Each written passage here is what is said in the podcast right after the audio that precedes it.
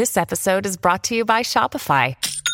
Forget the frustration of picking commerce platforms when you switch your business to Shopify, the global commerce platform that supercharges your selling wherever you sell. With Shopify, you'll harness the same intuitive features, trusted apps, and powerful analytics used by the world's leading brands. Sign up today for your $1 per month trial period at shopify.com slash tech, all lowercase. That's shopify.com slash tech. Mom deserves the best, and there's no better place to shop for Mother's Day than Whole Foods Market. They're your destination for unbeatable savings, from premium gifts to show-stopping flowers and irresistible desserts. Start by saving 33% with Prime on all body care and candles. Then get a 15-stem bunch of tulips for just $9.99 each with Prime. Round out Mom's menu with festive rosé, irresistible berry chantilly cake, and more special treats. Come celebrate Mother's Day at Whole Foods Market.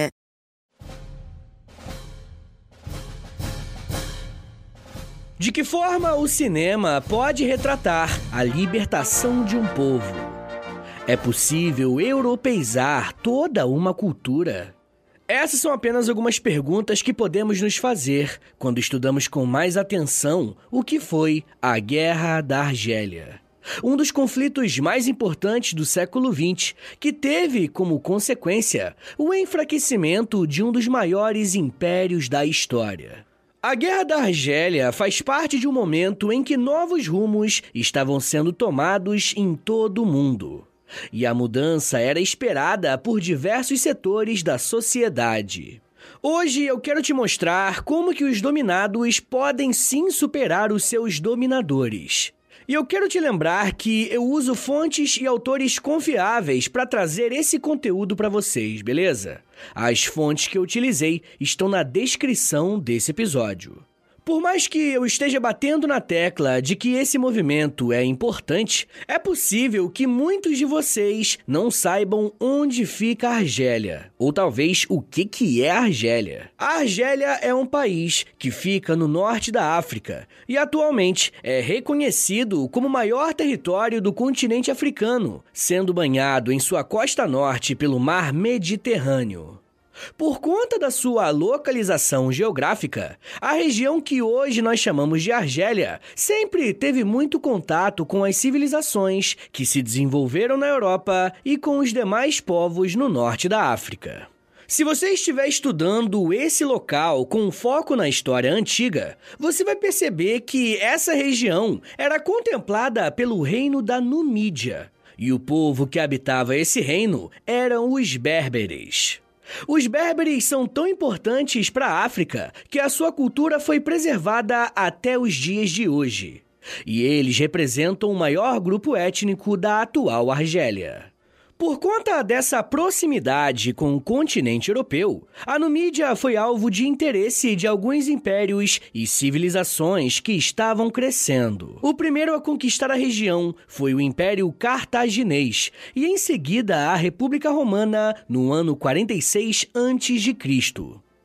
E avançando um pouco no tempo, vemos que esse local recebeu bastante destaque, mas dessa vez por conta do contato com os árabes muçulmanos. Aqui no feed do História em Meia Hora tem um episódio sobre o islamismo, e lá eu conto como que essa religião surgiu. Mas o mais importante para o episódio de hoje é a explicação de como que essa religião se espalhou. Foi durante o século 7 e 8 que a expansão muçulmana teve contato com os berberes do norte da África. A expansão muçulmana se deu até a Península Ibérica, onde atualmente estão Portugal e Espanha. Mas para os muçulmanos terem alcançado aquela região, um ponto estratégico era a Argélia. Mas isso não quer dizer que a adoção do Islã por parte dos berberes foi imediata. Na verdade, alguns berberes resistiram aos árabes por algumas décadas sob o comando de líderes como Kuzaila e Karina. Mas no fim, acabaram adotando o Islã. Quando o califado muçulmano se consolidou no norte da África, os berberes puderam aproveitar de um breve momento de paz. E esse período de paz foi interrompido por uma disputa religiosa interna. Os berberes se rebelaram contra o califado que era xiita e fizeram pressão para adotarem a vertente sunita do Islã. E por ser uma região estratégica, tanto para o continente europeu quanto para o norte da África, se os argelinos não ficassem espertos, eles poderiam perder o seu território para reinos ou impérios mais fortes. Como vocês devem imaginar, foi exatamente isso que aconteceu. Nos séculos XV e XVI, a Espanha queria consolidar as suas posições no mar Mediterrâneo. E para isso, a costa norte da África era um alvo importante. Logo, a atual Argélia entrou na mira dos espanhóis. A coroa espanhola realizou vários ataques às cidades costeiras da Argélia, chegando a conquistar o controle de algumas. Diante desse cenário, um líder berbere chamado Kairadun pediu ajuda ao império inimigo dos europeus, na esperança de encontrar uma saída para aquela situação. Quem atendeu o chamado foi o Império Otomano, que anexou a Argélia ao seu território. E os otomanos ficaram com a Argélia entre os séculos XVI e o século XIX. Olha quanto tempo! A presença otomana na atual Argélia só acabará por volta da década de 1830, quando uma outra nação entrar nessa jogada: a França. Inicialmente, o relacionamento da Argélia com a França será apenas comercial. A Argélia exportava alguns grãos para a França, que desde a segunda metade do século XVIII estava passando por uma crise de abastecimento e fome. Inclusive, se você se lembrar bem, essa é uma das questões importantes que vão resultar na Revolução Francesa. A Argélia era um grande exportador de trigo para a França, que fazia pedidos e agendava o pagamento para o futuro. Mas precisamos combinar que as décadas de 1790 até 1815 foram extremamente conturbadas para os franceses por conta da Revolução Francesa e, em seguida, pela ascensão de Napoleão Bonaparte. Digamos que eles usaram isso como uma desculpa para não pagar o que eles deviam aos argelinos. A Argélia cobrava, os franceses não pagavam, e essa situação se arrastou por alguns anos. A disputa começou a se tornar um pouco mais acirrada, e o governo francês enviou um representante para negociar com o governador da Argélia, chamado Hussein Del. E os relatos sobre o encontro do francês com o argelino misturam um pouco algumas questões históricas e mitológicas. Sabe aquela história que pode ter sido aumentada um pouco para parecer mais dramática? Então, foi mais ou menos isso que aconteceu. Em abril de 1827, o governador da Argélia tem uma discussão que sai do controle com o francês e acaba atingindo o rosto do estrangeiro com um espanta-moscas.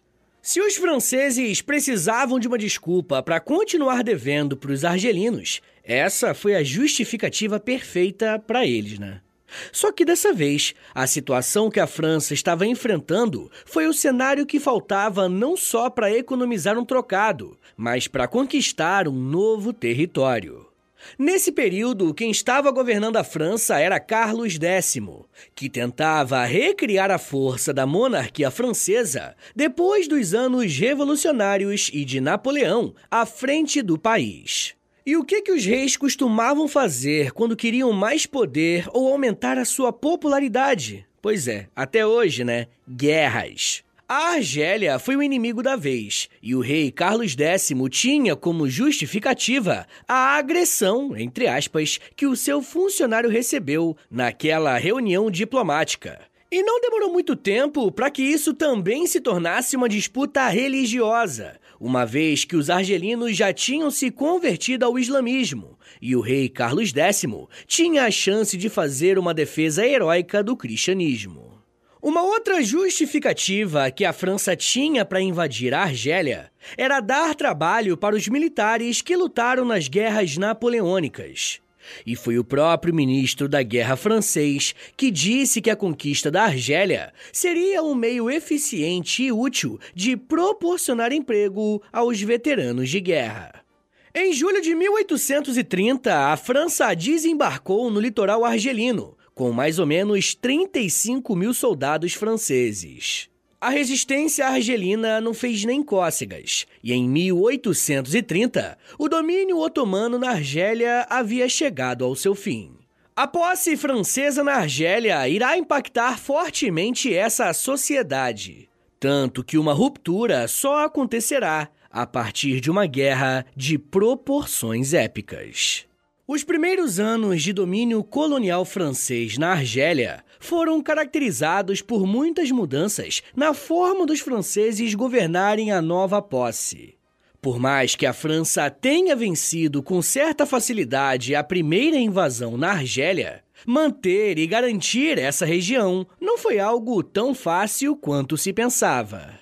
E começando pela própria popularidade do rei Carlos X que não aumentou como ele esperava. Na Argélia, algumas cidades como Mitídia apresentaram uma resistência mais firme contra os franceses. O general Camille Trezel precisou liderar as suas tropas para capturar essas cidades rebeldes. Em 1833, os franceses conseguem capturar Bejaia, no leste da Argélia, após um intenso bombardeio naval. Os franceses tomaram Mers el-Kebir em 1830 e entraram na cidade de Oran em 1831. Mas enfrentaram uma oposição mais dura do líder religioso chamado Emir Abdelkader. Como a luta contra o Abdelkader estava difícil para os franceses, eles decidiram assinar uma trégua e definiram alguns acordos. O tratado entre o general Louis Alexis de Michel e Abdelkader, em 1834, incluía duas versões. Em uma delas, os franceses faziam concessões ao argelino, mas o negociador francês estava fazendo esse acordo sem o consentimento da coroa, fazendo com que a França continuasse atacando o território argelino até conquistá-lo por completo. O líder religioso reagiu militarmente e então o governo francês decidiu partir para uma guerra total. Liderado pelo general Thomas Robert Bugeaud, a campanha de conquista acabou levando um terço da força total do exército francês para a Argélia, mais de 100 mil soldados. E guarda essa informação, porque isso vai ser importante mais à frente. A nova campanha militar e o ataque inicial causaram uma devastação generalizada aos argelinos, às suas colheitas e ao seu gado. As táticas de Abdelkader falharam e ele foi forçado a se render em 1847. Ele foi exilado na França e mais tarde foi autorizado a se estabelecer com sua família na Síria. Esse líder político e religioso argelino passou a ser respeitado até pelos seus adversários e é reconhecido como um dos fundadores do Estado argelino. Ele virou uma espécie de símbolo da personificação da resistência nacional contra o avanço francês. Apesar dos seus esforços, a ocupação francesa na Argélia foi consolidada só que esse domínio não aconteceu da forma que geralmente estamos acostumados. A chamada Argélia Francesa fazia parte do Império Francês, mas era uma região que tinha uma certa autonomia, tá ligado? Provavelmente isso aconteceu como uma estratégia do governo da França de evitar mais revoltas nacionalistas. Mas é claro que esse tipo de governo não impediu que existissem violências por parte dos franceses. O que se viu ao longo do século XIX foi uma sucessão de eventos que misturavam uma incompreensão entre governantes e governados.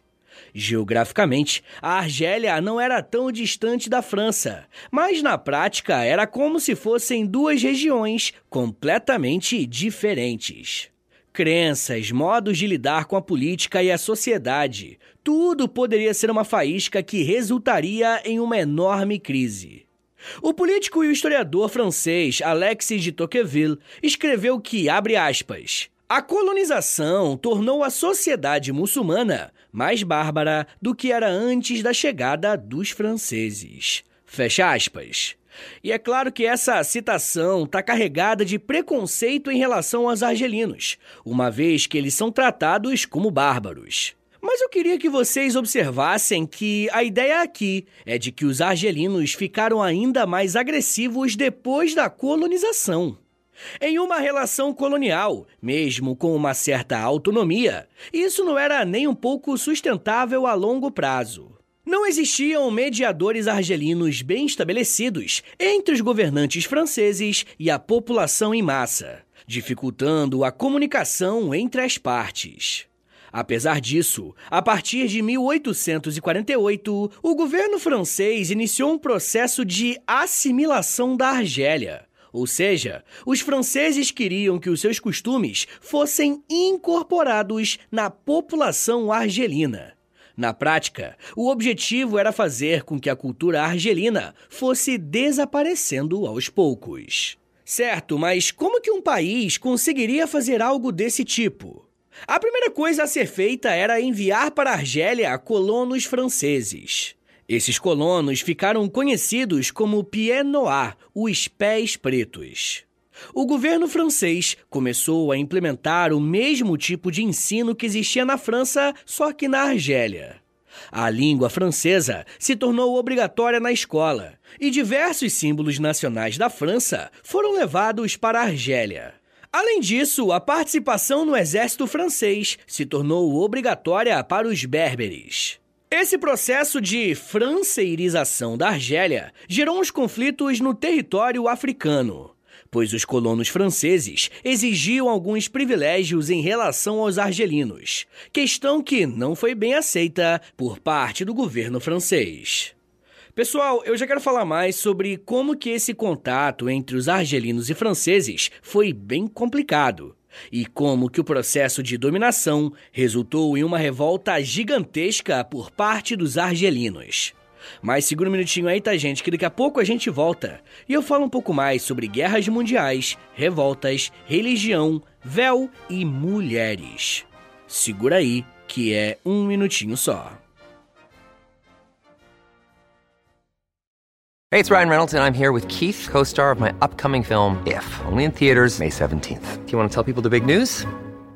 All right, I'll do it. Sign up now and you'll get unlimited for $15 a month in six months of Paramount Plus Essential Plan on us. Mintmobile.com slash switch. Upfront payment of $45 equivalent to $15 per month. Unlimited over 40 gigabytes per month. Face lower speeds. Videos at 480p. Active Mint customers by 531.24 get six months of Paramount Plus Essential Plan. Auto renews after six months. Offer ends May 31st, 2024. Separate Paramount Plus registration required. Terms and conditions apply if rated PG.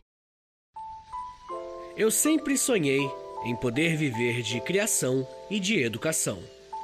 E graças ao apoio de vocês lá no Apoia-se, isso se tornou realidade.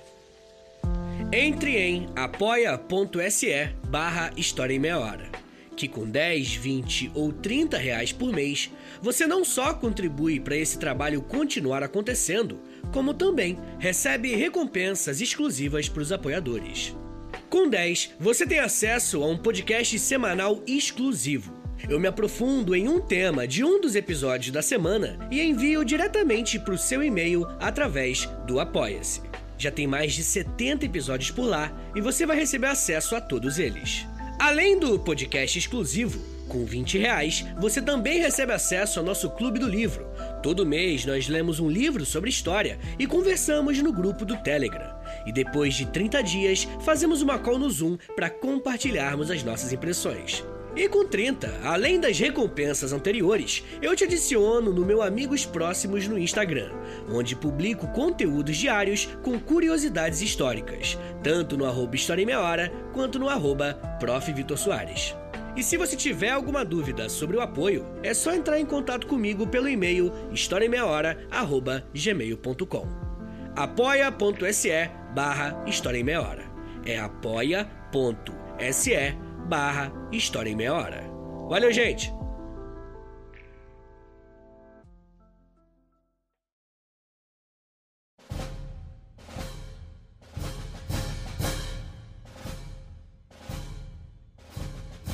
Abre aspas. Não se trata da perda de colônias, mas da separação de território. Fecha aspas. Essa frase que você acabou de ouvir foi dita pelo René Coty, um ex-presidente da França, se referindo a uma possível separação da Argélia. Essa recusa estava ligada ao fato de que os argelinos já estavam completamente integrados à França, pelo menos em teoria. Por conta dessa integração que os franceses queriam fazer com os argelinos, a participação nas Forças Armadas se tornou obrigatória. Isso se tornou um problema para os argelinos no século XX, por conta das duas guerras mundiais. Como a França foi um dos principais personagens de ambos os conflitos, os soldados argelinos estavam sempre presentes. Algumas estimativas mostram que 173 mil argelinos foram enviados para as duas guerras, com um total de 71 mil mortes entre eles. Um outro ponto do porquê que a participação dos argelinos no exército francês é importante para esse episódio é que essa cooperação foi feita a partir de uma promessa de que os franceses iriam permitir um processo de descolonização da Argélia. Como a França foi ocupada pelos nazistas, a resistência foi organizada a partir do Comitê Francês de Libertação Nacional, que foi comandado pelo general Charles de Gaulle. Foi o próprio general que emitiu uma declaração para os argelinos, dizendo que se eles apoiassem essa resistência, a França daria início ao processo de descolonização. A promessa foi tão bem feita que até revolucionários ultranacionalistas argelinos como Ahmed Ben Bella e Ferhat Abbas aceitaram entrar nos combates. Os argelinos lutaram na guerra e a França foi liberta dos nazistas. Mas a promessa não foi cumprida. No dia 8 de maio de 1945, no mesmo dia em que a Alemanha nazista se rendeu na Segunda Guerra Mundial, mais de 5 mil argelinos muçulmanos desfilaram nas cidades de Argel, Sétif e Guelma para comemorar a vitória contra os nazistas.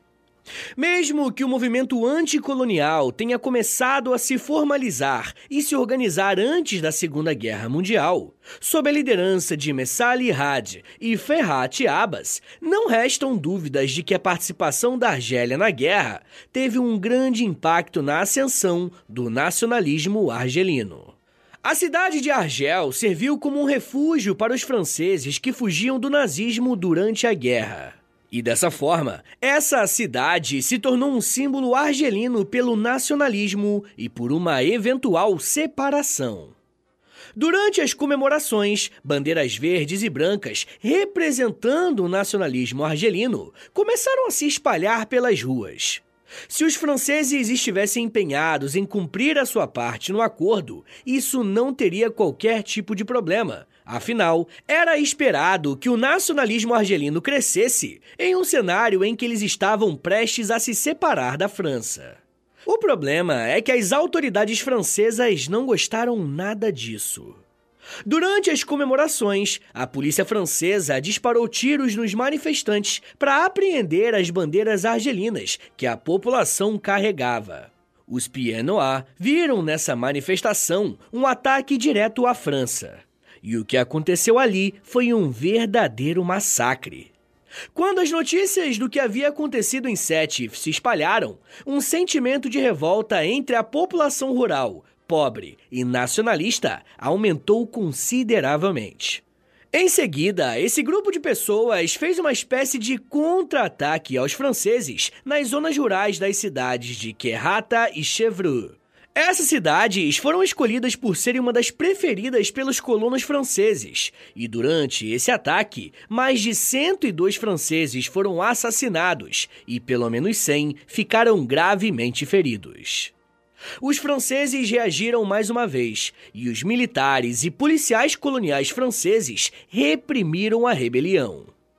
Em seguida, recebendo ordens de Paris, eles realizaram uma série de retaliações contra civis pelo ataque aos colonizadores franceses, matando entre 6 e 30 mil muçulmanos na Argélia. O fato de serem muçulmanos é um dado importante, tá? Porque essa questão religiosa vai ser um ponto importante durante a Guerra de Independência.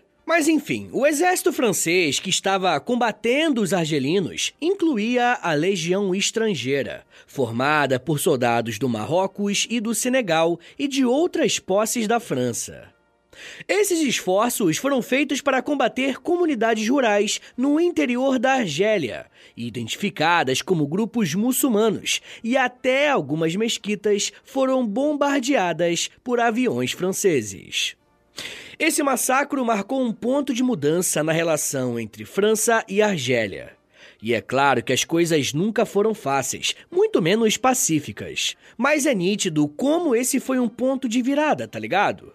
O massacre de Sétif mostrou aos argelinos que, se eles quisessem ter a sua própria bandeira, sua liberdade e a sua dignidade como seres humanos, eles não podiam ter em mente que isso seria cedido pela França. Seria necessário ter um confronto direto e armado contra os franceses. Isso ficou claro porque a França não hesitou em disparar contra multidões, incendiar casas, atacar espaços religiosos e dizimar famílias argelinas. O nacionalismo argelino só cresceu nos anos seguintes, mas dentro desse movimento pró-independência da Argélia, existiam três grupos diferentes. O primeiro grupo era formado por argelinos que tiveram acesso à educação francesa e ganharam a vida ligados ao governo francês.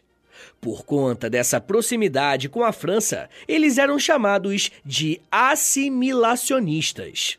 Eles defendiam uma separação lenta e sem rupturas radicais, eram contra ações ilegais e estavam abertos à ideia de que a união com a França fosse permanente, mas somente se os direitos dos franceses pudessem ser estendidos aos argelinos nativos. O segundo grupo era composto por reformadores muçulmanos, que se inspiraram no movimento religioso Salafi, fundado no final do século XIX no Egito. A chamada Associação de Muçulmanos Argelinos foi organizada em 1931, sob a liderança de Abd al-Hamid Ben Badis. Esse grupo não era um partido político, mas conseguiu gerar um forte sentimento de nacionalidade muçulmana argelina entre as massas. Por fim, temos um terceiro grupo, formado por trabalhadores urbanos ligados a uma vertente revolucionária radical. Esse movimento foi organizado na década de 20, sob a liderança de Ahmed Messali Had, e mais tarde ganhou amplo apoio na Argélia. Had pregava um nacionalismo sem papas na língua, que deveria avançar diretamente contra os interesses da França. Por ser mais ligado às camadas populares, foi justamente esse terceiro grupo que conseguiu apoio na década de 50, dando início ao processo de separação.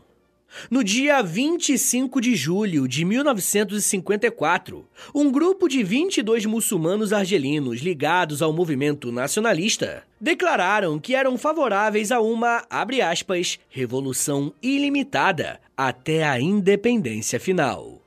Fecha aspas. Em outubro de 1954, o assim chamado Comitê Revolucionário de Unidade e Ação, a CRUA, se transformou na Frente de Libertação Nacional, a FLN, e passou a atuar como principal grupo pró-independência da Argélia. A FLN exigiu o reconhecimento da nacionalidade argelina, uma abertura de negociações para a independência e a libertação de presos políticos. Os franceses que estavam na Argélia poderiam escolher aderir ou não à nacionalidade argelina, mas os direitos seriam iguais para ambos. Uma vez que o grupo foi formado, iniciaram os ataques contra os franceses, forçando negociações. Vale lembrar que, após aquelas manifestações pós-Segunda Guerra, os argelinos sabiam que a única saída era a luta armada. Entre a noite de 31 de outubro de 1954 e 1 de maio de 1955, mais de 30 ataques ocorreram em diferentes pontos da Argélia, em cidades como Argel, Bufarik, Boirá, Batna, Kenchela e outras. A opinião pública se comoveu, especialmente depois de um ataque ao ônibus da cidade de Aurès, que resultou na morte de Hadi Sadok, um argelino que foi ex-tenente no exército francês, e do professor Guy Monnerot.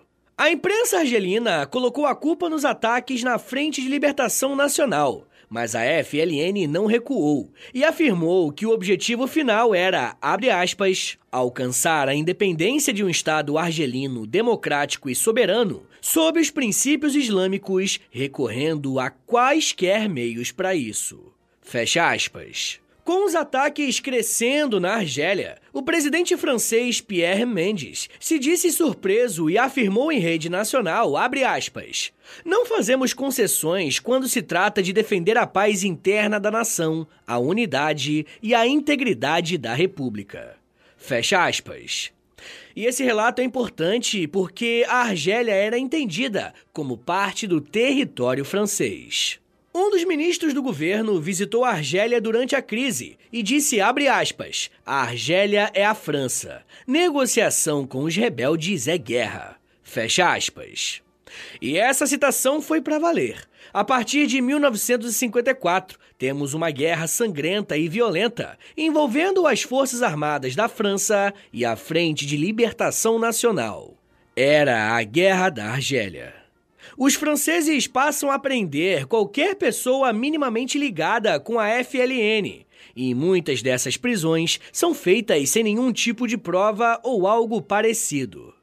Durante a guerra pela libertação da Argélia, a Frente de Libertação Nacional estava voltada para confrontos e emboscadas nas regiões rurais, principalmente nas cidades de Auris e Kabylie. Mas a partir de 1956, o foco se voltou para os centros urbanos e a capital, Argel, foi escolhida como o grande palco. A ideia era atingir a principal cidade na Argélia para gerar comoção e formar uma negociação. Argel, naquele momento, tinha quase um milhão de habitantes e era vista como um símbolo do sucesso francês na Argélia. A cidade também simbolizava a situação do país. Mesmo de maioria francesa, Argel sempre manteve um bairro árabe chamado Casbah.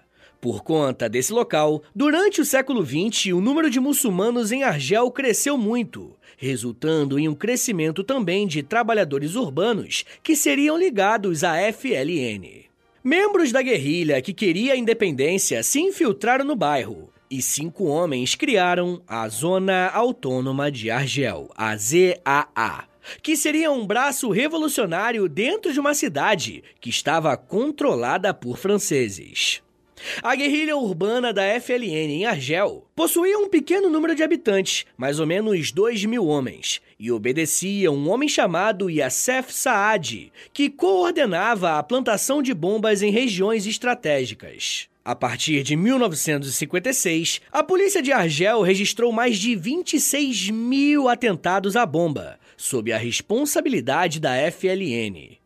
Em 1957, os paraquedistas do exército francês entraram na capital e deram início à Batalha de Argel, um dos principais eventos da Guerra de Independência. Nessa época, a França já tinha perdido uma colônia na Ásia, a Indochina, então ela queria garantir a vitória na Argélia. O que se viu em Argel foi um massacre ainda maior do que havia acontecido anos antes, com centenas de denúncias de tortura contra pessoas que não estavam ligadas à luta armada. Pessoas eram presas e, quando não eram torturadas, eram submetidas a interrogatórios que tinham como objetivo chegar ao alto escalão da FLN. A situação fica tão complicada que chega a se tornar pauta na Assembleia Geral da ONU. A Guerra da Argélia foi marcada também por breves períodos de paz, em que nenhum ataque era feito. Mas esse período era interrompido por explosões em pontos específicos da cidade. Quem teve um papel importante na Guerra da Argélia foram as mulheres. Como parte do processo de assimilação cultural, os franceses passaram a proibir o uso dos véus nas mulheres argelinas. Com o crescimento do nacionalismo e da luta armada, o uso do véu se tornou um símbolo de resistência. Olha só o que a professora Sâmia Teixeira falou sobre isso, abre aspas. As mulheres que antes utilizavam um véu em momentos específicos passaram a se cobrir e utilizar a vestimenta como um elemento cultural de resistência contra a investida colonialista. A partir desse momento, as mulheres passaram a se envolver mais diretamente nas ações dos movimentos de libertação. Contra a opressão colonial, as mulheres entenderam que a retirada do véu afetava não somente individualmente, como a sociedade de modo geral. Fecha aspas. As mulheres foram para a linha de frente e lutaram contra os franceses. Entre 1954 a 1962, o período da Guerra da Argélia, mais de 300 mil pessoas morreram. E a pressão contra os franceses se tornou tão grande que o então presidente Charles de Gaulle fez um referendo na França em 1961, questionando a população se eles eram contra ou a favor da libertação da Argélia. E 75% dos franceses foram a favor da independência da Argélia. No dia 5 de julho de 1962, os argelinos conquistaram de uma vez por todas a sua independência, depois de muitos anos de luta e muitos corpos no chão. Pessoal, vamos fazer um resumão do que eu expliquei aqui hoje, beleza? Vamos lá.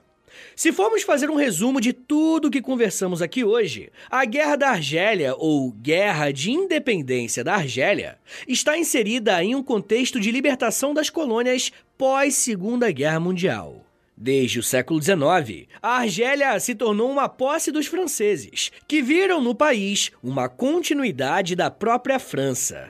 A cultura argelina, bem como a religiosidade muçulmana, foi diretamente limitada. E essas restrições serviram de combustível para uma guerra entre argelinos e franceses. A guerra foi a saída encontrada por grupos nacionalistas, e essa medida acabou ganhando o apoio de vários setores da sociedade, principalmente as classes mais baixas. Com o fim da guerra, milhares de franceses voltaram para o seu país de origem, mas muitos argelinos também foram para lá, pois receberam direitos civis como se fossem franceses. E esse fato explica um pouco da diversidade étnica e religiosa da França até os dias de hoje. E claro, é um ponto de disputas políticas envolvendo imigração, terrorismo e xenofobia que muitos políticos usam para se promover. Mas isso já é um papo para uma outra meia hora.